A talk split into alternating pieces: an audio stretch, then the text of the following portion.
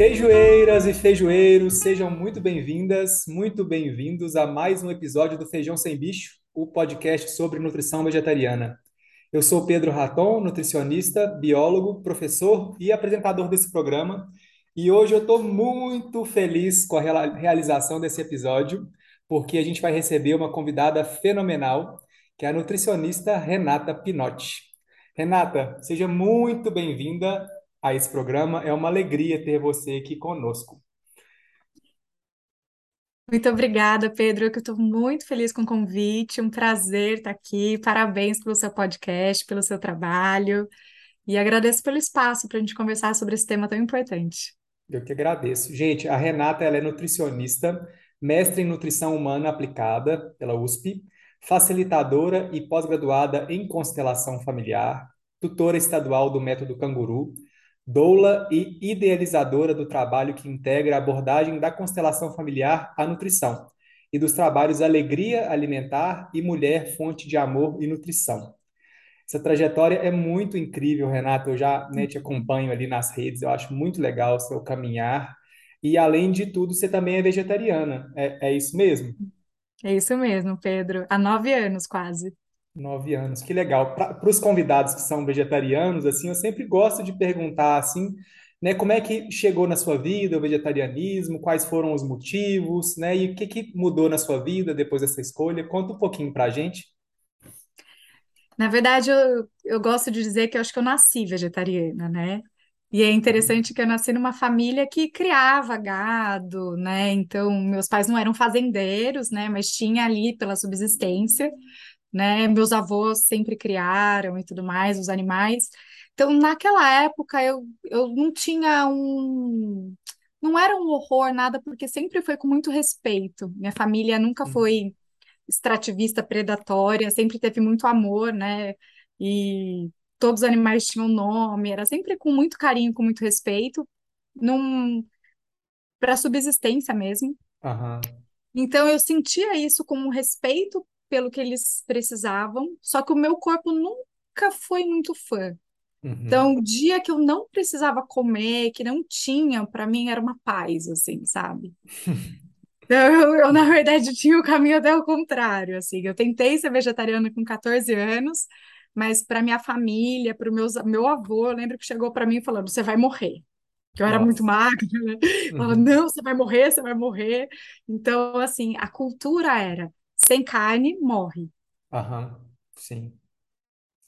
E isso eu aprendi a respeitar também, porque integrando com o olhar da constelação familiar, isso é muito forte, Uhum. né? Que não é quando a gente se depara com esses conflitos, com essas resistências, principalmente quando a gente trabalha com criança, eu vejo esse eco que não é só do ponto de vista nutricional. Tem uma Sim. crença muito forte que a carne garante a sobrevivência, Sim. Uhum. né? Então eu vivi isso, compreendo. Naquela época não tive força Uhum. para bancar isso e voltei a comer, né? Mas sempre respeitando um pouco mais o meu corpo e tudo.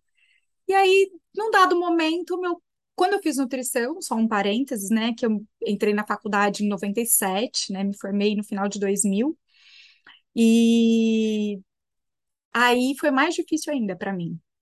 Nossa, você deve ter ouvido muito, né, na faculdade. Tem que comer, Sim. né? Sim. Então, naquela época ainda, né, me formei, me formei bem no, no ano 2000 mesmo. Então, a gente teve muita mudança depois do ano 2000. Sim. Na década de 90, isso ainda tinha muita resistência, ainda era bem mais difícil. Então, aí eu fui me convencendo que realmente tinha que, Sim. mesmo que o meu corpo nunca tenha sido muito amigo, Já né? pedia algo ali com menos carne, né? Com... Pedia muito, né? Uhum. E aí, mas tudo bem, fui comendo, né? Essa fase ainda, né? Adolescente, né? Eu sou do interior, churrasco, né? Então a gente vai cedendo às convenções e depois de um tempo na minha vida, eu fui sentindo que eu não fui mais conseguindo comer Uhum. E só fui respeitando naturalmente.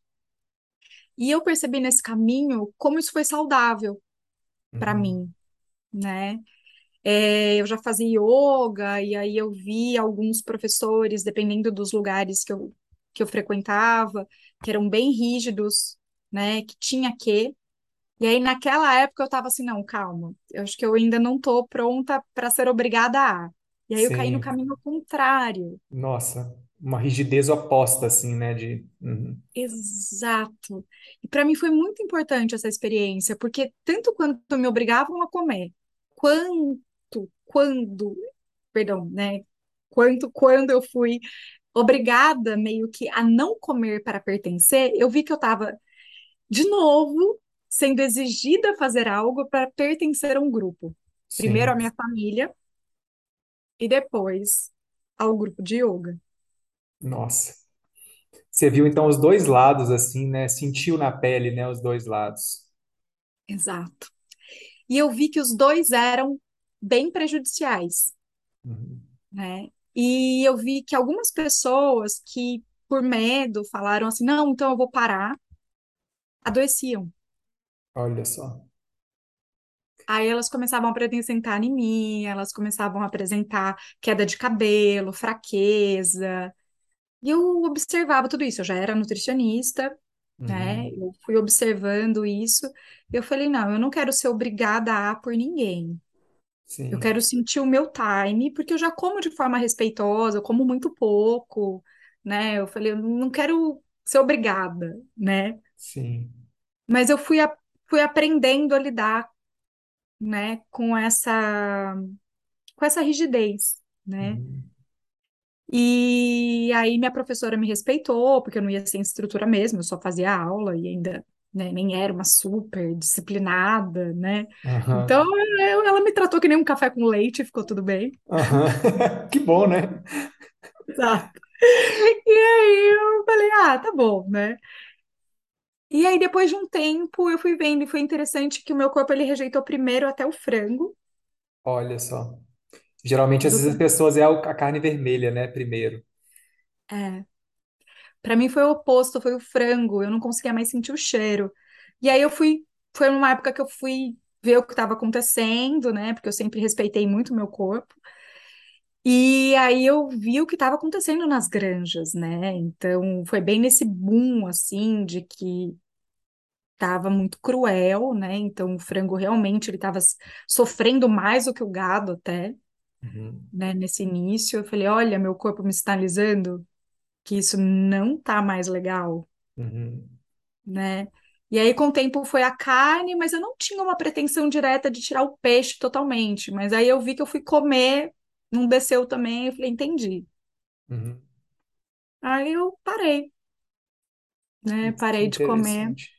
Você foi num movimento muito orgânico, então, né? Assim, gentil também, sentindo o seu corpo, né? Percebendo o seu Uhum. momento. Isso é muito legal, né? E acho que integra muito uma questão gentil, né? Com o próprio corpo, de se ouvir e não, não ir muito em pressões externas também, né? Que legal.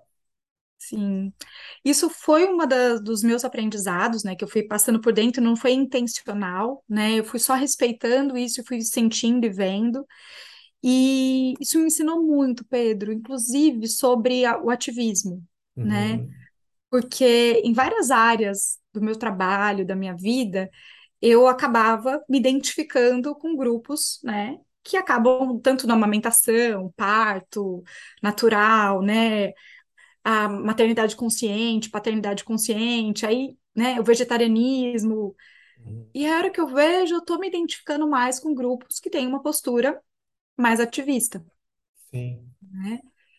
E aí eu comecei a ver que quando eu adentrava numa esfera um pouco mais é, ativista, assim, quando eu comecei a ouvir alguns amigos meus mais próximos, inclusive, que estavam muito fervorosos com algumas questões, né? Uhum. eu peguei, eu pensava assim, bom, mas isso também é violento. Uhum. Sim, tem um fechamento aí já, né? Um não acolhimento do, do outro, que tem outra caminhada, talvez, uma outra história, uma outra família, vem de um outro lugar, né? E aí até outro tempo, né? Porque às vezes é uma questão de tempo, Sim, sim. né? E E aí eu fui sentindo isso, aí eu fui sentindo essa violência com a gente mesma. Eu fui vendo alguns pacientes e algumas pessoas que, que eu acompanhava sentindo e sofrendo, né? Uhum. E aí eu fui vendo que, nossa, se eu sou gentil com os animais, eu preciso ser gentil comigo também, Sim. né? E aí eu fui aprendendo que essa gentileza que eu tive com o meu corpo foi o que garantiu minha saúde mesmo, assim. Olha que legal. E uma saúde que vai, vai além da, da- do conteúdo nutricional, assim, dos alimentos, né? Que vai para várias outras esferas também, né? Sim. É, eu pouco suplemento. Nunca Uhum. tive anemia, tudo. Eu consigo sentir assim, vou suplemento B12, suplemento ferro quando Uhum. precisa, mas anemia mesmo eu nunca tive nesses nove anos. Ótimo. E depois que você fez a transição completa, assim, como é que foi a sensação no corpo? Assim, você sentiu que encaixou, assim, foi o que você precisava Ah, mesmo? para mim foi uma libertação, assim, de verdade. Foi, Uhum. ufa, até que enfim, não preciso mais. Mas porque eu respeitei, porque foi devagar, né? Sim, Porque eu acho que senão eu teria sentido como muitas pessoas sentem também. Eu acho que a maior dificuldade que eu tinha no começo, que é uma queixa de muitas pessoas também, é a textura, né? Então, e a saciedade que a carne dá, né? sim, Então, tirar a carne do, do prato, assim, a gente, né, mastiga menos, né? sim. E tem fome mais rápido, né? Então, ter esse cuidado de não trocar por alimentos que são crocantes, como fritura, né? Não Uhum. cair nesse lugar que é tão comum foi, Demais. né, foi um dos lugares difíceis, assim, no início, e aprender a lidar com essa, com essa saciedade mais rápida, Uhum. é, né, que a gente vai sentir fome mais rápido, sem compensar muito, né, com carboidrato simples, açúcar, essas coisas, né, que Uhum. às vezes o corpo começa a pedir alguma coisa, né? Exatamente. Nossa, que legal, assim, né? E pensar que, assim, né, você já teve todo esse cuidado e muita gente, assim, né, já talvez preocupada e se já depois de adolescente, né, eu fico vendo hoje em dia, assim, que para adultos hoje em dia tá passando mais tranquilo, assim, a gente ser vegetariano ou, né, do ovo lacto ao estrito, mas quando o tema é ges- gestação, é criança, é um bebê, introdução alimentar, o negócio fica mais, assim, fechado, assim, né? Então, agora, né, eu tô quase sendo papai aqui, a Ana, minha esposa, né, a gente está com a Cecília vindo agora em dezembro, Lindo. e ela até passou uma gestação, assim, estamos terminando uma gestação vegetariana estrita, e eu, né, acompanhando ela, e foi muito legal, assim, ver a gente indo no, né, no, no, no médico, ele olhando os exames, falando, nossa, mas que, que beleza, assim, né? Que bom que, que dá certo, assim, dele com um olhar legal, então eu acho que muita coisa está abrindo, muita informação chegando, profissionais também sendo, né, informados, mas eu ainda sinto assim que algumas fases da vida ainda tem um medinho assim, que eu acho que é até certa forma natural de ter, né? As pessoas às vezes não têm uma informação, e algum ponto também é um resquício talvez de um preconceito ou ideias que ficaram agarradas aí, né? Então, eu acho que o tema de hoje assim, já mergulhando um pouquinho nele é muito legal assim, eu acho que a sua experiência, né, sua história vai ser muito bacana para a gente explorar, né, o tema do, do vegetarianismo na infância, né, no desenvolvimento de uma de um bebezinho a uma criança. Sim. Então, assim, para a gente já ir adentrando especificamente, né, no, ne- nesse tema, eu queria te perguntar, né, na sua experiência, né, profissional, eu queria saber a sua opinião, se uma alimentação vegetariana, né, pensando da ovo-lacto a uma mais estrita, sem produtos de origem animal, se seria uma opção viável e saudável para o desenvolvimento de uma criança. Conta para a gente. Primeiro lugar, parabéns para vocês, né? Uhul! Para a Cecília que está chegando, né? Nessa família tão linda, né? Já com tantos cuidados e com tanta, com tanto amor e com, com essa consciência, né? Que é tão, tão importante. E sim, né? Então, em primeiro lugar, sim. Claro que dá, claro que tem como, né? E é impressionante a crença, né, que existe como se a carne resolvesse todos os problemas e desse um lugar de segurança, porque é isso que eu sinto. Muitas Uhum. pessoas têm na carne um lugar de segurança, Sim. né?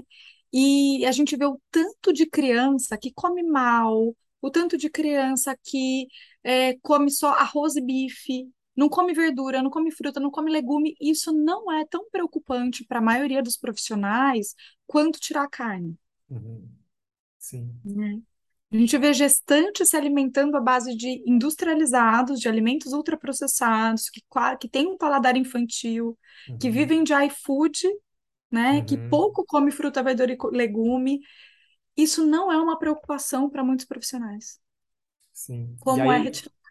a gestante vegetariana, que às vezes come bem, né, equilibrada, vira uma preocupação frente à outra que está comendo, né, ultraprocessados aí, que tem carne, talvez não curioso, né? Exatamente. Uhum, Exatamente. Quantas crianças a gente tem no Brasil que vivem à base de macarrão instantâneo, salsicha e nuggets, sim, né? sim, E isso não é visto com a mesma preocupação uhum, do ponto de vista global quanto uma alimentação vegetariana. Então, é, eu acho que tem uma, tem uma crença aí a ser desconstruída, tem um lugar muito é, cego, essa é a visão que eu tenho, é um lugar cego. Então, esse lugar que eu, eu, eu vejo como uma cegueira, assim, mesmo, né? Então, quando a gente começa a esmiuçar, começa a explicar com tranquilidade, sem debater, isso vira uma verdade inquestionável, assim. Fala, Nossa, é verdade, é óbvio, né? Só que a gente ainda precisa falar o óbvio, porque algumas coisas elas não são vistas, com certeza. Com né? certeza.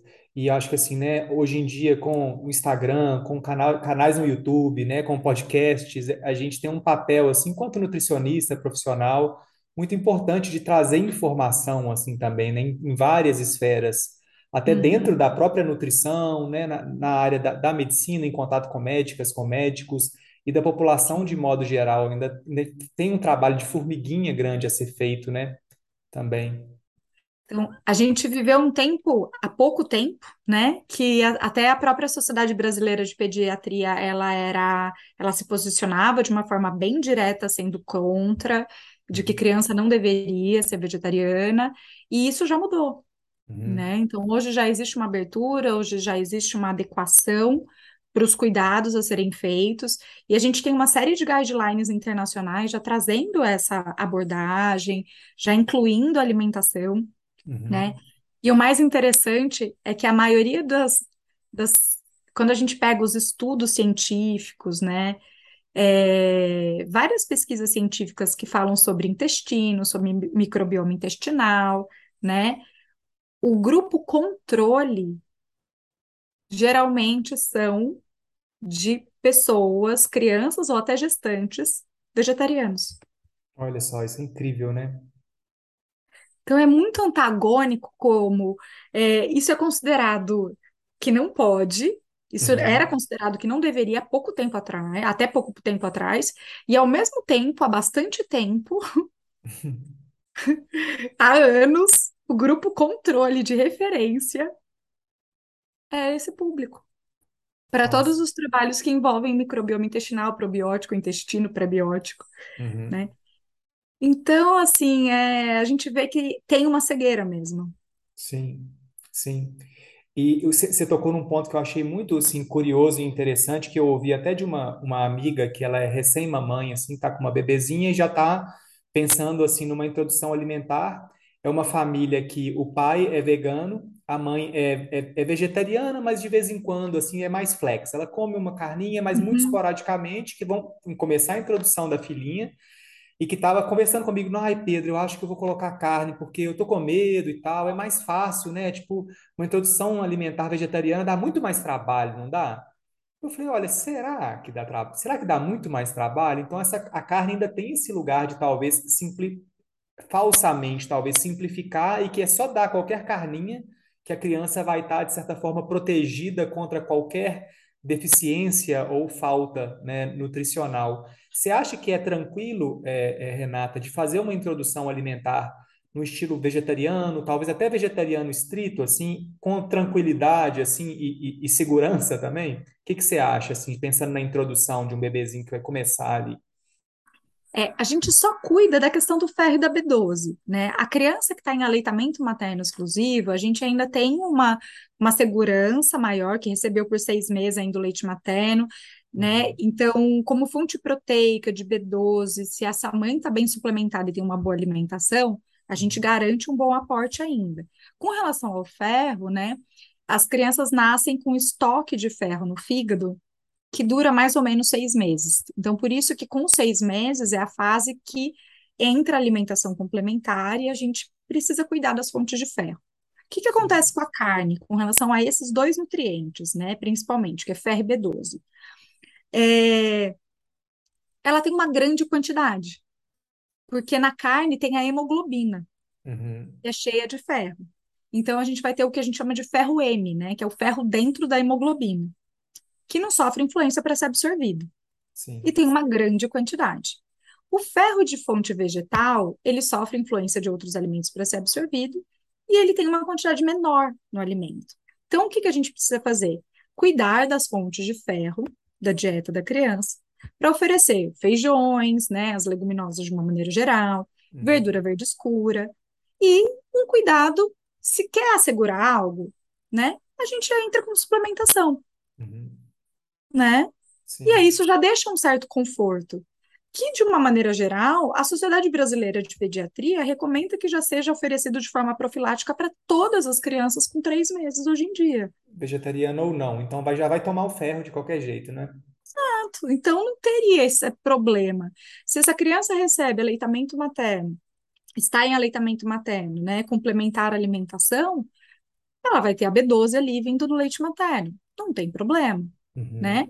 Se por alguma razão essa mãe não pôde amamentar, aconteceu algum problema que impediu realmente, aí eu falo realmente, porque a maioria dos casos, né, infelizmente, a gente ainda tem muita interrupção sem necessidade da amamentação, por falta de suporte, né? Uhum. Porque o começo é difícil realmente, então essa travessia nem sempre é fácil no início, né?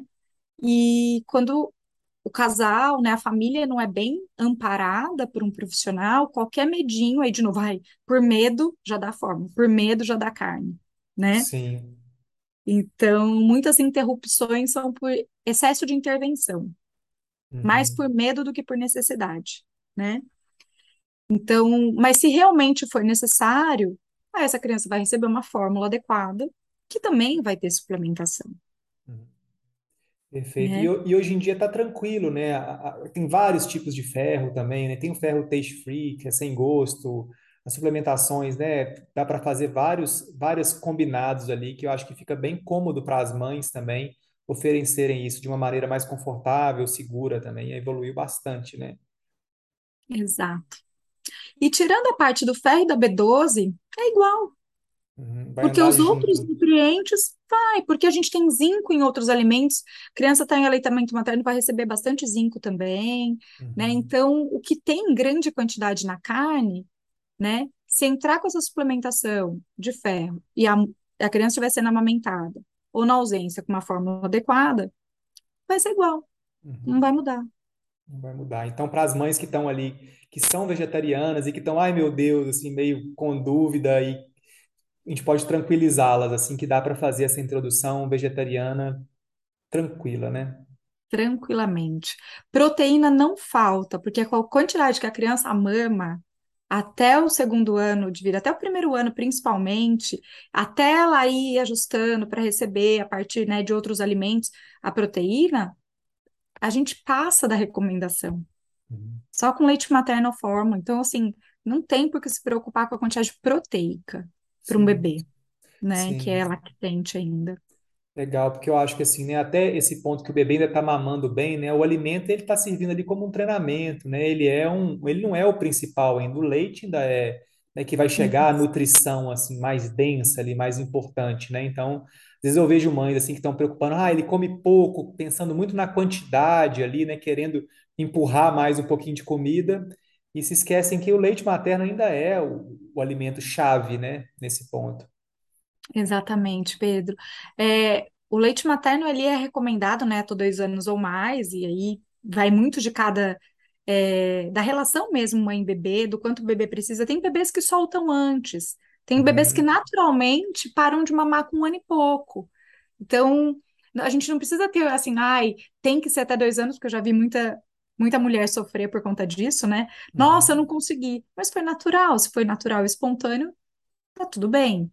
O ponto é sim. não induzir interrupção, né? Se, se tiver tudo bem. Então, nesse período, o bebê vai cada vez comendo mais e mamando menos, Uhum. Vai fazendo né? meio uma vai troca gradual ali, né? Ele vai, vai entrando mais, a- o alimento vai ficando mais importante, o leite vai aos pouquinhos reduzindo, né? isso, isso. Legal. E, e pensando assim numa outra, eu estou pensando aqui em pessoas que eu conheço assim que vão trazendo dúvida, né? Então assim, acho que vai ser Uhum. legal que vão chegando nelas assim as respostas através de você também, que né, vai ser uma resposta muito boa. As mães, né, que são, por exemplo, vegetarianas estritas e que já estão terminando assim, já estão dando muito pouco leite e a criança já está comendo mais comidinha, assim, pensando que a comida já está sendo o Uhum. grosso da alimentação. E essa mãe estava com uma B12 muito boa, então ela não estava suplementando ainda. Você acha que nesse ponto que já está sendo assim, né, a alimentação, né, sendo bem importante, né, na quantidade, assim, em comparação com leite, já é importante já entrar com a B12?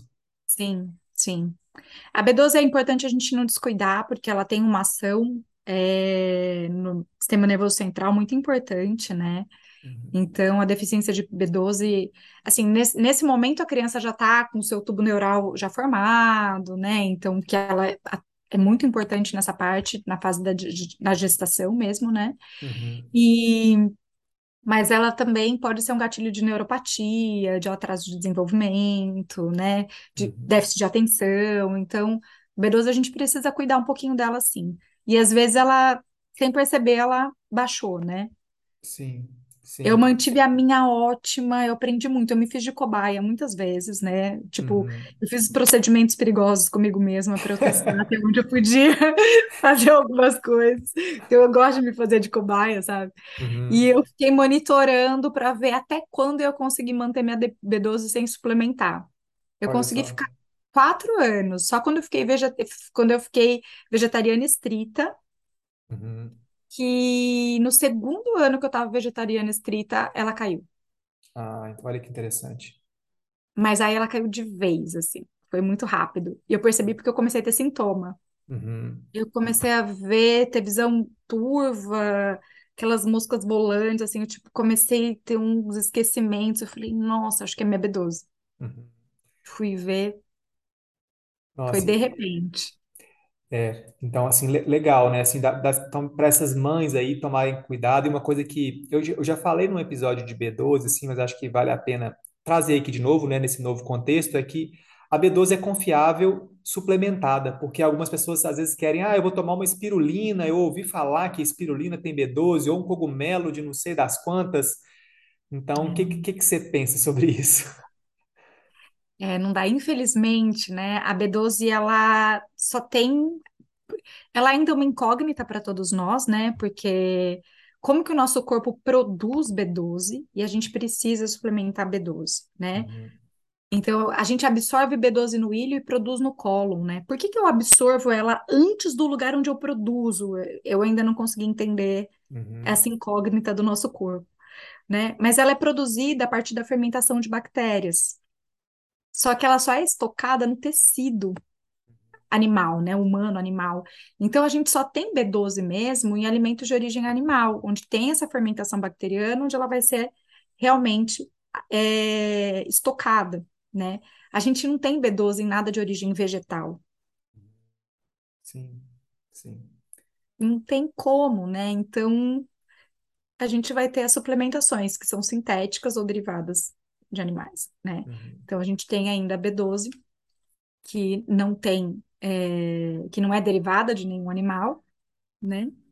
sim. mas a gente E pensando assim, nessa, nessa mãe que vai começar a suplementar e tá ali se perguntando, ai, será que é minha filha, meu filho tá, tá com deficiência e tal, que tá ainda, não fez exame de sangue ainda, vamos pensar numa criança pequenininha, tem alguns sinais que essa mãe pode ficar mais de olho, assim, é, na sua opinião, que talvez poderiam dar alguma dica? A gente já vai passar para o tema, assim, fazer exame, qual idade, né? Como é que a gente mexe com menino pequenininho, pequenininho, né? Olha, pequenininhos, o ideal é a gente fazer profilaxia, né? Uhum, Então, vamos suplementar precocemente, não tem problema, a gente entra com suplementação, a gente pode manipular, né, gotinhas que sejam fáceis de tomar, né, junto ácido fólico, B12, ferro, né, melhor coisa, né, separa o ferro do, do ácido fólico e B12, mas é, é ótimo, a criança vai aceitar super bem. que aí não precisa furar a criança para isso, mas eu já atendi um caso bem difícil uma vez, que a criança chegou para mim já com uma suspeita de alguma síndrome, de alguma coisa, ela já tinha é, sinais, assim, né, de uma criança que estava com um pouco de hipotonia, uma criança que estava, tipo, um pouco mais lenta, não estava com muita prontidão para comer, Mais uma criança que não molinha. estava olhando mais molinha, não estava Isso. olhando no olho, ela estava com certo estrabismo. Eu olhei para a criança, mas me veio rápido, assim, falei para a mãe, eu falei, vocês são vegetarianos? Ela falou, somos veganos. Eu falei, é B12. Vamos suplementar urgente antes de qualquer coisa. Uhum. Essa criança estava com uma B12 muito baixa. Nossa Senhora. Era só isso. Suplementou B12, o olhinho dela voltou. Ela voltou. Uhum. Só que já estava uma investi- investigação de neuropatia. Olha só. Uhum. É, com B12 a gente não pode brincar, né? E é tão tranquilo hoje em dia, né? É É, tão fácil de fazer, né? Então, é. acho que fica o recado aí para as mamães, acho que veganas principalmente, né, que não vão ter nenhum alimento de origem animal sendo introduzido, né, para estarem atentos Uhum. mesmo e fazer essa suplementação preventiva mesmo, né, de profilaxia, para não deixar chegar a pontos assim que podem ser perigosos, né? E para as mães que estão pensando assim, ah, eu queria muito saber o nível, assim, já está pensando em fazer um exame de sangue, assim, tem uma idade que geralmente você vê que está mais tranquilo? Qual que é o seu raciocínio, assim, de pensar nos primeiros exames de sangue? Ah, Pedro, dá para fazer, né? Se for necessário, dá para fazer. Tipo, tanto é que o bebê toma a vacininha ali a hora que nasce, né? Uhum, Então, então assim, não é um problema fazer. Daria para fazer em qualquer fase, né, do bebê. Só que não tem por que a gente furar o bebê tão cedo, né? É mais um, porque é um procedimento invasivo, sim. né? Então, se a gente puder cuidar, né? Mas o que se fosse esperar assim, quando, tipo, uns sete meses, vai, Uhum, sete, oito meses, para ver como está evoluindo a introdução da alimentação complementar, se está evoluindo bem, se é uma coisa que não está indo bem, porque aí já tem um mês de introdução da alimentação complementar, né? uhum, Para ver se está tudo bem, sete, oito meses, né? E aí eu trago um pouquinho do, do que eu aprendo com o canguru, né? Porque o método canguru não é só colocar o bebê em posição canguru, mas tudo que a gente pode fazer de mais respeitoso possível, né? Com essa criança, mantendo a vinculação mãe, pai, bebê, né? uhum, Qualquer procedimento de dor que a criança for passar, né? Põe ela para mamar, sim. né? Então, conversar com a criança, olhar no olhinho dela, falar, ó, não minta para a criança nunca, né? Então a gente pode falar, olha, vai ter uma picadinha, vai doer. Não tem Uhum. essa de não vai doer, Não vai vai doer, né? Não doer. vai ser nada, né? Vai vai. você, né? Então a gente fala, mesmo bebezinhos, eles compreendem, eles ficam calmos quando a gente explica, Uhum, né? Então você fala, vai doer e vai passar. uhum, Eu tô aqui com você, seguro na sua mãozinha, né? A mamalgesia é um analgésico maravilhoso. Então a criança suga, vai mamando, isso libera ocitocina, ela fica calma, uhum. né? E melhor forma. Ai, que ótimo, né? Já dá, dá, dá dó só de, só de pensar assim na cena. Mas acho que é- essa abordagem é muito humana, né? E sincera, desde o início com a criança, né? De não ter, né, um, uma mentirinha ali que parece pequena, mas que isso, né, ao longo do tempo pode, né, lá na frente desencadear algo maior, assim, né? E pensando, Renata, nas- no caso da- das mamães aí que não tiveram oportunidade de, de amamentar por, por algum motivo e que vão, né, optar pela fórmula, mas que não gostariam de usar as fórmulas, né, com, que contenham leite de vaca. Então, eu Uhum. queria saber sua opinião, se seria viável usar uma fórmula, né, alternativa sem leite de vaca e o que que você acha que hoje em dia a gente acha no mercado, o que você acha mais interessante? Traz um pouquinho da, da sua visão para a gente. Hoje a gente tem tantas fórmulas de soja que hoje a gente já, já caiu por terra a questão da soja, né? Aumentar a isoflavona circulante, que seria o análogo do estrógeno, isso poderia adiantar a puberdade das meninas ou comprometer a produção de espermatozoides futuros do menino, né?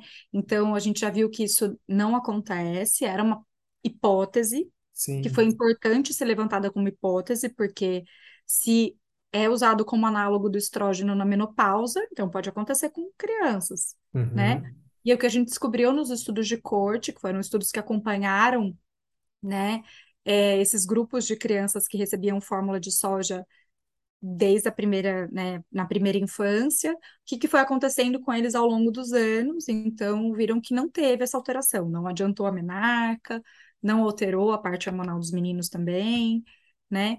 Então, o que foi descoberto é que não tinha receptor para essa para estrógeno, né, para esse análogo. Uhum. Então, não Ele não tem fazia problema. efeito no corpo, né?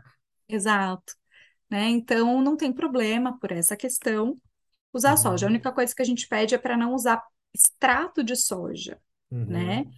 Que tem muito fator antinutricional, não é uma fórmula adequada, e sim as Uhum. fórmulas infantis, né? Que respeitam toda uma legislação para ter um Uhum. desenho similar ao desenho do leite materno, o mais perto possível, né? Sim. Então, elas são nutricionalmente completas para chegar mais perto do leite materno né? Uhum. Nada é comparável ao leite materno, mas na falta dele ela chega um pouco mais perto, né? Sim. Porque os extratos eles não são completos, né? Então, e eles são à base de proteína isolada da soja, que não teriam os fatores antinutricionais, né, do Uhum. extrato, né? E também hoje em dia tem as fórmulas de arroz no Brasil, Ah, que legal. né? Que são fórmulas infantis também à base de arroz. Uhum. Perfeito. E com relação à soja, né, eu acho que isso é importante o que você, que você disse, né? Tinha esse- essa falta de informação, né? E tem gente que também é, pensa que talvez a soja ela seja um fator mais alergênico, que pode trazer mais alergia para a Uhum. criança. Isso confere assim, é verdade ou é mais assim um mito ou algo que de fato assim a gente não observa? O que, que, que você É, vê assim na prática? Essa questão da alergia alimentar, até é uma das, das minhas áreas de, de especialidade, assim, que eu trabalho há 20 anos, né, nessa área, Uhum, e a gente saiu de uma fase onde nada era considerado alergia, então a gente precisou falar, olha, alergia alimentar existe, né, existe alergia a leite, existe alergia a soja, a gente precisava falar disso. E a gente foi sim. para um outro extremo, que agora todo mundo se preocupa com alergia, Uhum, né? Como se fosse assim, a maioria da população fosse ter. Só que por mais que a alergia alimentar tenha aumentado, a gente aumentou uma proporção de 6% em crianças menores de 3 anos para em uhum, torno de 10%, não é 90%, uhum. né? E não é consumir o alimento que vai causar diretamente, né? sim. Então, o que a gente fala assim, é, para crianças que já têm alergia a leite, Se elas têm um comprometimento, se a manifestação delas foi um comprometimento da mucosa intestinal, essa mucosa ela está inflamada, né? Ou seja, nossa mucosa é como uma peneirinha fechada, né? Se ela Uhum, está inflamada, fica como buracos nessa peneira. uhum, Então, uma proteína inteira pode passar ali e chegar na corrente sanguínea, né? Mas se ela já tem essa lesão, se ela já uhum, tem uma inflamação intestinal, aí a soja não seria a primeira indicação de fórmula para esse caso. né? E nem para crianças que têm alergia a leite menos, com menos de seis meses. Mas não tem por que tirar se a criança não tem alergia alimentar. uhum. Entendi, perfeito. Perfeito. Então, a soja e o arroz hoje em dia, né, para um casal que, né, é vegano, por exemplo, seria uma opção super tranquila, assim, viável, né, pensando nas fórmulas, né, específicas, né, Sim, para os bebês. sim, Maravilha. sim. Ó, Que, que ótimo, assim, saber. Eu acho que, né, é uma, uma informação importante, né, para pais que talvez, né, precisem, né, lançar a mão da, do uso da fórmula. Sim, ou como É, complemento também, né? Às vezes, mesmo em aleitamento materno, precisa complementar. Então, uhum, tem elas. E só, Pedro, só para um detalhe, assim, porque para não cair nas bebidas. sim. Tá? Porque as bebidas, mesmo caseiras, feitas em casa, porque é, nós sabemos, né, como quem tem essa filosofia, a gente prefere tudo que é mais natural, e a fórmula não deixa de ser um alimento ultraprocessado. Então, eu compreendo que tem um- uma certa resistência de dar fórmula, como se fosse preferível dar uma bebida de castanha feita em casa, por exemplo, uma bebida de amêndoa, né? Por ser um Sim, alimento in natura, né? É, só que a castanha, mesmo tendo a proteína da castanha e suas vitaminas, ela não é completa como leite materno. sim. Então, as bebidas não são seguras para dar para a criança na ausência do leite materno. Uhum. Então, para quem está pensando assim, ah, eu vou para um caminho mais natural, eu mesmo vou preparar algo em casa, não é uma boa ideia, Não, né? não faça isso. Não faça Uhum. isso. Se quiser ir para um, assim, buscar um especialista que entende, tem alguns laboratórios hoje em dia fazendo algumas fórmulas infantis específicas para cada criança. Por exemplo, a Essential está fazendo isso. E Olha eles têm as só. bases vegetais, né? De proteína de ervilha, etc. Só Uhum. que, por exemplo, tem que ser alguém que entende muito, porque montar a fórmula na mão eu fiz Nossa. muito isso na época do HC, porque a gente não tinha dinheiro na época para comprar dieta integral. Então, eu vim da época que dieta integral a gente fazia na mão, Uhum. né? É muito complexo a gente conseguir integrar todos, integrar tudo. Sim, ficar Então, equilibrado e realmente entregar o que precisa, né? Para. Sim, Exato. Sai, sai muito caro. Ainda é muito caro fazer isso, né? Mas para quem quiser optar, tem essa opção também, né? Alguns laboratórios têm feito isso. Nossa, super interessante, né? E sobre esses casos, né, de quem opta por uma opção assim mais naturebona feita em casa, tem inclusive relatos na, na, na, na literatura científica, né, que deram muito errado. Tem algumas comunidades Uhum. espirituais dos Estados Unidos que tinha, né, um mestre que indicava para as mulheres a fazer uma mistura, não sei se era de trigo ou de aveia, com alguns cereais, assim, que tiveram várias crianças com problemas seríssimos de saúde, né? Então, acho que, por mais que, acho que é um ponto super importante que a gente busque uma alimentação mais natural, mais orgânica, né? Nesse ponto, a gente precisa realmente da ajuda de um especialista para né, desenhar essa, essa, essa dieta ou ir numa marca que já tem pronta, que já vai estar, né, é, amparada por vários quesitos que ela vai ter que cumprir para estar numa prateleira, né, de um supermercado, de um lugar que a gente vai acessar para comprar, né? Sim, sim. É, o nosso lugar de aprendizado com os extremos, né? Porque senão a gente também cai num, num radicalismo difícil, como se o outro fosse mal, né? Fosse todo errado. Não, tem sua necessidade, tem sua importância, né? Uhum, Não é, nunca vai ser igual ao leite materno, mas uhum. na ausência, que bom que a gente tem esses produtos, né? Então a gente pode, assim, lidar com equilíbrio também com o que tem no mundo, né? Com certeza. Com certeza. E passando aqui para um outro ponto, assim, que eu acho que dá muito pano para manga para a gente conversar, né? Pensando assim no casal vegetariano que está criando filhos vegetarianos ali, né? Que condiz com a filosofia da família e de repente essa criança começa a conviver com uma avó, com uma tia que não é, com outras crianças não vegetarianas ao longo do tempo. Você acha que dá para, tipo, haver harmonia, dá para ter sabedoria para lidar com isso, né? A gente vai esbarrar em carnes, em filosofias diferentes, né? Como é que você, você já viveu isso também, né? Eu vivi um pouquinho mais velho, né? Não era criança, então é, queria saber um pouquinho do seu ponto de vista, se você tem casos, né, é, no consultório ou pessoas próximas para trazer um pouquinho sobre isso. Nossa, Pedro, vários casos no consultório, isso é motivo para muitos conflitos, né?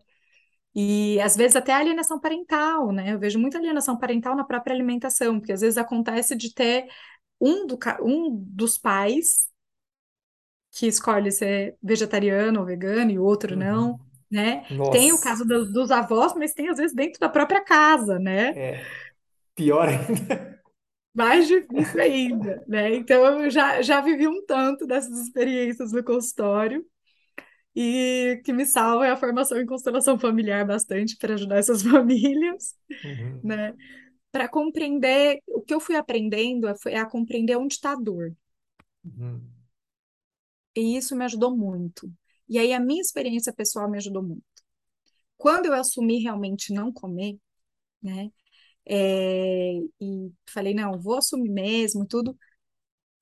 Meus irmãos, principalmente, né, minha família, assim, eles ficaram muito, não acredito, como assim? Como assim você vai parar de comer? Como assim? Que absurdo! Não, não, não. E, e aí eu falei, nossa, mas por que que eles estão assim? O que vai mudar tanto, né? E aí Uhum. eu comecei a ver que a preocupação deles é, agora que você não vai estar com a gente, Uhum. né? Porque eu já morava fora, eu já, né, já viajava muito para estudar e tudo mais. Nossa, agora nem nem no churrasco você vai estar com a gente. E a hora que eu vi, não era rejeição, era amor. Eles só estavam com medo de me perder. Um afastamento maior ainda, talvez, né? É. E eu estava sentindo aquilo como rejeição. Só Uhum, que não era rejeição, era o contrário. Eles queriam a minha presença. Quando eles entenderam que eu ia no churrasco com a minha abobrinha e com a minha berinjela, e que eu não deixei de ir, né? Ah, acalmou. aham, Hoje tem mais abobrinha, mas tem mais legume no churrasco de casa do que o contrário. A maioria hoje em dia nem come carne, uhum. né? A legal. maioria foi deixando de comer, né? E virou uma coisa super natural, mas eu só entendi e parei de interpretar como rejeição. Então é Uhum, isso que eu tento trazer para os pais que eu atendo, né? Olha, para o que os seus pais, sogro, sogra, né? Eles estão comunicando com essa com essa atitude, uhum, né? Às vezes tem um medo de desnutrir, porque eles viveram essa crença, porque para eles isso era importante, então a gente pode acolher isso também, uhum. Sim. né?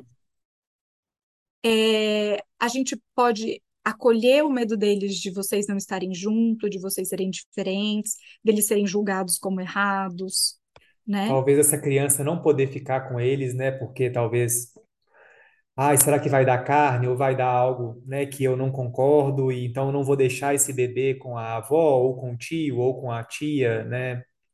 Exatamente. Uhum, Exatamente.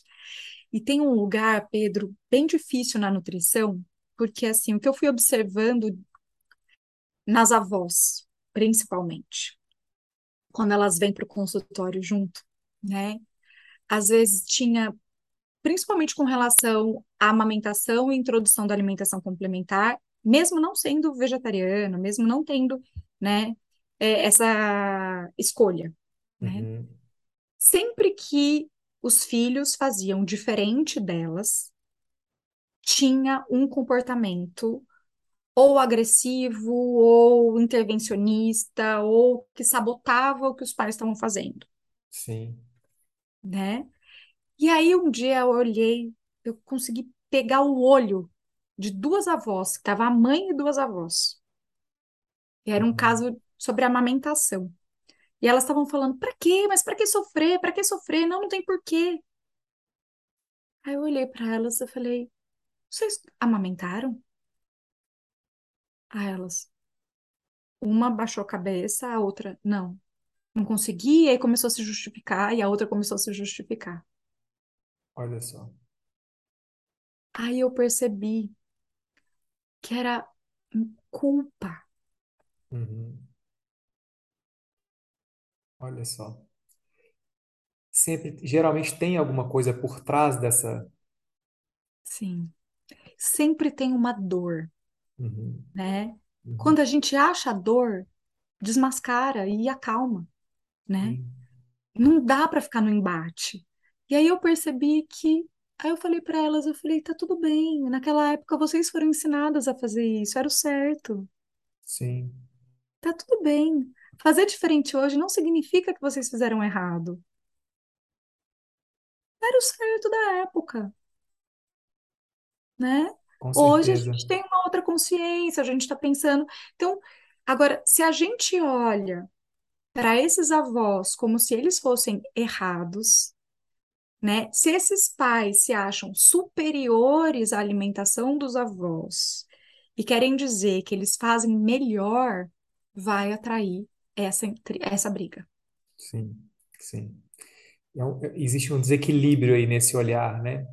E talvez, não Uhum, sei se o caminho seria de talvez poder ter uma conversa mais aberta, né, sobre a filosofia que os pais estão talvez levando ali, os porquês, explicar os motivos, né, contar que talvez aquela criança está sendo assistida, que tem um profissional bacana cuidando, orientando, e que eles querem o melhor e que a filosofia deles, não sei, talvez é essa por isso, isso e isso, mas que eles acolhem os avós, né, e pedindo respeito também a essa escolha, né, que até a criança é começar a fazer próprias escolhas e ter, né, mais idade para poder realmente escolher por si, né? Os pais estão ali como pais, né? Para também terem liberdade, talvez, de serem pais, mas acolhendo os avós e poder que essa troca aconteça, né? exato. E dá um lugar no coração mesmo, sem julgar, né? Uhum. Eu vejo que é, é, às vezes, quando no nosso coração tem o julgamento, né? Agora, se no meu coração o julgamento acalma, Acalma o, o mundo ao redor, né? exato. Mas talvez perceber isso assim com essa visão assim tão perspicaz que você trouxe, às vezes não é tão simples, né? De dar um pouquinho de, a gente toma uns tombinhos, assim, dá derrapadas para. ou se dá, ou se dá. E uma coisa que é difícil também são quando os avós oferecem, não só avós, né? Qualquer pessoa em volta oferece. Uhum, Qual a orientação que eu dou para os pais que eu acompanho? Leva mais de boa, uhum, tá? Por quê? Se você tiver uma atitude impetuosa que vai ser traduzida até por uma agressividade, uhum. né? Mesmo que seja com a pessoa que ofereceu, às vezes a gente vai no ímpeto, a gente acaba sendo até agressivo, Sim, né? arranca da mão a- com o alimento ali, briga talvez. Exato. Uhum, alimentação é relacionamento.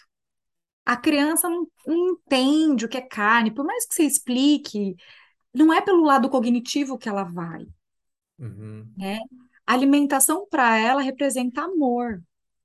Primeira forma que a gente se conecta na vida com a primeira pessoa é com a nossa mãe é via nutrição, sim, né? Então, se ela sente que não comer a carne deixa o vovô triste, mas comer a carne deixa a mamãe triste ou o papai triste, eu não estou nossa. falando de carne, eu estou falando sobre escolha de quem eu posso amar. Uhum. E que escolha difícil, né? Você diz Exato, sim, você, uma base que você ama desaba. Você diz não, a outro lado desaba, né? E a criança fica exato. nesse fogo cruzado ali, né? Nossa. Tudo fica em cima da criança como se ela fosse o pivô desse conflito, Uhum. né? Então a gente está falando de amor, a gente está falando de carne. Uhum. Claro, então assim, vamos, eu estou pensando na cena, assim, tá vindo na minha, na minha mente já, assim, Aham. provavelmente algo vai acontecer comigo também nesse sentido.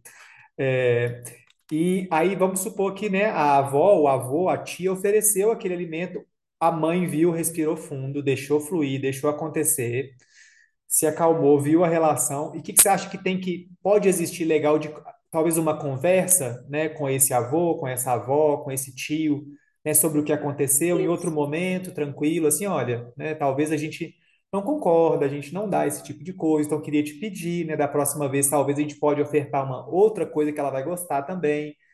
Isso, isso. Por E aí? aí falar isso, deixar passar, deixar a criança e até ver a resposta, porque às vezes a criança sozinha não pega. Uhum, Ela por ela mesma não pega, né? uhum, E às vezes esse adulto ele vai ter a melhor resposta, que a criança não pegando, uhum. Sim. né? E tá tudo bem. E Uhum, aí assim, tipo, ele vai lá e faz, não, não pegou. Aí eles vão falar assim: "Ah, tá vendo? É porque você não ensina ela a aprender a gostar". Se ela não pegou, tá tudo bem. Por que que a gente lidaria bem se fosse um giló e ela não pegasse? é, sim, Entendeu? A gente só dá um exemplo desse e fica tudo bem, sim. né? Então ela não tá rejeitando você, ela só tá escolhendo. E aí depois você fala educadamente, né? Hora que passar o, né? Respira um pouquinho, respira, aí você fala assim, então, gostaria de pedir, né? Em casa a gente tem essa alimentação, a gente vai sempre vir aqui, a gente não quer deixar de vir, aqui a gente quer estar junto com vocês. Eu só quero te pedir que respeite também nossa forma de alimentar ela e Uhum, a nossa alimentação. E tá tudo bem, a gente se respeita. Eu respeito que vocês comam, né? Não vou brigar com vocês porque vocês estão comendo. Só me respeita por eu não comer também. sim. Nossa, é um jeito tão mais suave, assim, de lidar, né? Me dá um, um quentinho no coração de pensar nisso, assim. Porque, assim, o alimento, ele é, às vezes é- não tem nada a ver com o alimento e tudo a ver com relações, né? Com, com as conexões, com as pessoas, com as cenas, né? Com afetos e desafetos. É, isso é muito importante. E pensando em outra situação aqui, né? Que até a gente conversou um pouquinho antes de gravar o podcast sobre pais que não são vegetarianos, mas que acham isso o máximo, talvez, e gostariam muito que a criança fosse vegetariana, então pensando em fazer essa escolha pela criança. Eu achei isso assim uma, uma loucura, assim, e fiquei pensando, tentando imaginar assim, É, eu como, descobri isso no consultório. pois é, Casos me que chegaram conta. É, essa é a única situação que eu falo, por favor, não façam. Uhum, Não façam. Isso é cruel, uhum, uhum, entende? Porque eu exigi da criança algo que eu, adulto, não consigo fazer. sim, Como eu posso querer? E aí algumas pessoas acham que por ela nunca ter comido é mais fácil. uhum, Só que a criança não tem essa leitura. uhum, Comer para criança é relacionamento. Comer para criança é como eu me conecto com todo mundo que está ali me, me nutrindo. Nutrição é proteção, é cuidado, é amor, afeto, né? E comer diferente do papai e a mamãe é ficar sozinho. sim, é um isolamento, né? Exato. Então, os pais comerem algo e separar a criança e ela comer diferente, eu estou Uhum. isolando a criança, ela vai se sentir sozinha, ela não vai querer, isso vai ser um conflito muito grande para ela, porque ela quer ser igual a você, Sim, o que tá no, ela vê, ela rapidinho já vê o que está no prato da mãe e do pai ali, e vai e vai entender aquilo e vai querer, né? Exatamente, né? Uhum, Então, o mais importante é que a gente vá passando por essa transformação e o que a gente acha que é importante que a criança receba, a gente seja exemplo, né? Se eu tenho um valor, eu tenho que ser esse valor. Não adianta parecer ser, sim, sim. Né? E as, e as crianças criança vêm como, uma profe, como professores, assim, né, de pais e mães, né? Exato. Uhum, E a criança tem muito neurônio espelho, aprende por imitação, e ela ama a mamãe e papai acima de tudo, né? Então uhum, ela quer ser igual a vocês, uhum. né? Ela não vai querer ser diferente. Sim, Então o sim, exemplo não é uma forma de ensinar, é a única. é a única, com certeza.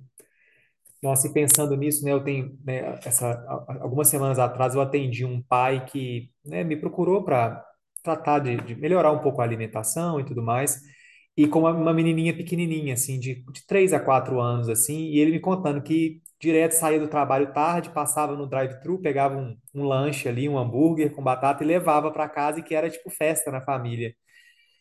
E aí ele, né, ele estava com algumas questões, alguns exames mais alterados. Eu falei, olha, nós temos que cuidar da sua alimentação. E ele, nossa, coisa mais preciosa é minha filha, e falando da filha. E até o momento que caiu a ficha, assim, que a alimentação dele também era o exemplo da alimentação da família. Então, saindo um pouco da questão de, né, de vegetariano ou não, mas da qualidade dessa alimentação desse pai, dessa mãe que está comendo ali, não tem como ele separar, né? Ah, não, minha filha vai comer bem e eu estou comendo aqui um um sanduíche super gorduroso, sei lá, enfim.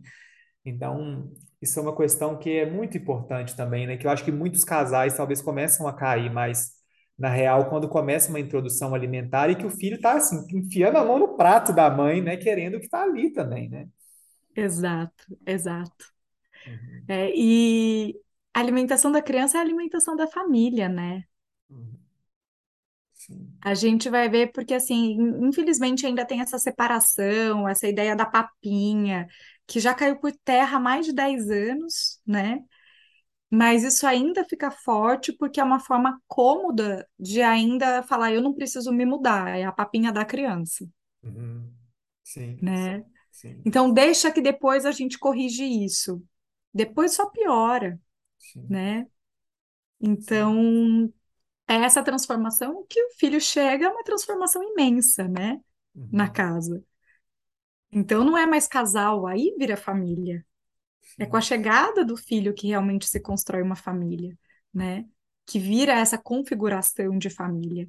Então acontece uma transformação gigantesca em todos. Não dá para ficar como antes, infelizmente, né?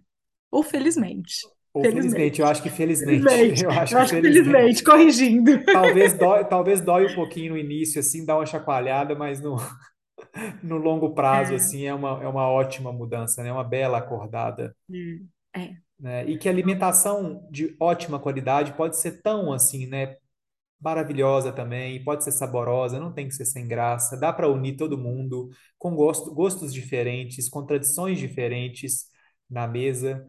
Eu brinco assim, minha esposa é gaúcha, então vem os pais dela lá do Rio Grande do Não. Sul e que tiveram uma criação assim de muita carne também, churrasco e que a gente se dá super bem. Hoje em dia eles são quase vegetarianos, vêm para cá e fazem as receitas são a família italiana, muita massa boa, tudo vegano assim, né, com uma cara Aham. boa e, e tranquilos assim. Então, eu vejo que é muito possível essa união de pessoas diferentes numa mesa que pode ser compartilhada com respeito também. E isso é muito bonito de ver, né? E ter essa conversa e ter esse acolhimento também, né?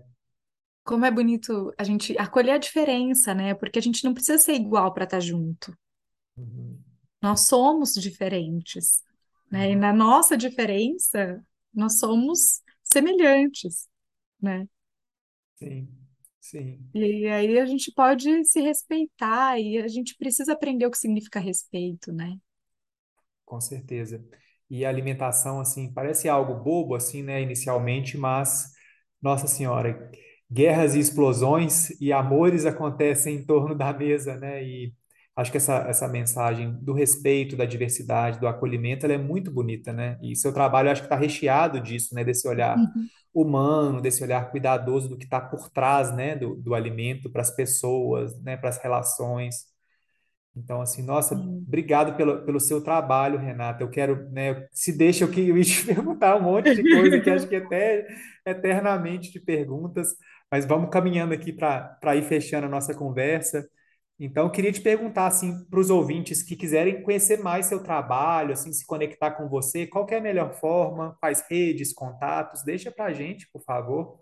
Ah, obrigada, Pedro, por essa oportunidade. Eu tenho um Instagram, né, que é Renata Pinocchio, Renata underline Pinocchio Alves. Acabei colocando meu nome mesmo, porque como comecei a trabalhar com várias coisas diferentes, eu falei, nossa, acho que vou deixar o guarda-chuva no meu nome até eu conseguir integrar tudo isso, né? Uhum, E tem o site, que é a Alegria Alimentar Renata Pinotti, uhum, é, é o site Alegria Alimentar, e o canal do YouTube, que é Alegria Alimentar Renata Pinotti, onde eu tenho vários vídeos também que eu compartilho algumas coisas, né, os vídeos maiores, mais longos, assim, do que o que tem no Instagram. Então, perfeito. Eu vou colocar tudo aqui na descrição do, do episódio também, né, com os links de acesso para facilitar, né, para quem está tá tá ouvindo aqui. E eu queria te agradecer, assim, de todo o coração, profundamente, pela participação, né, aqui no Feijão Sem Bicho. Eu espero que a gente possa, né, compartilhar o microfone mais vezes. Você, você é sempre bem-vinda, né, as portas estão abertas aqui. E obrigado mesmo.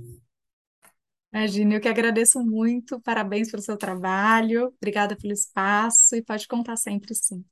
Muito obrigado. Gente, então, nós vamos ficando por aqui. Até um próximo episódio. Um beijo grande e vem comigo, que aqui é Feijão Sem Bicho.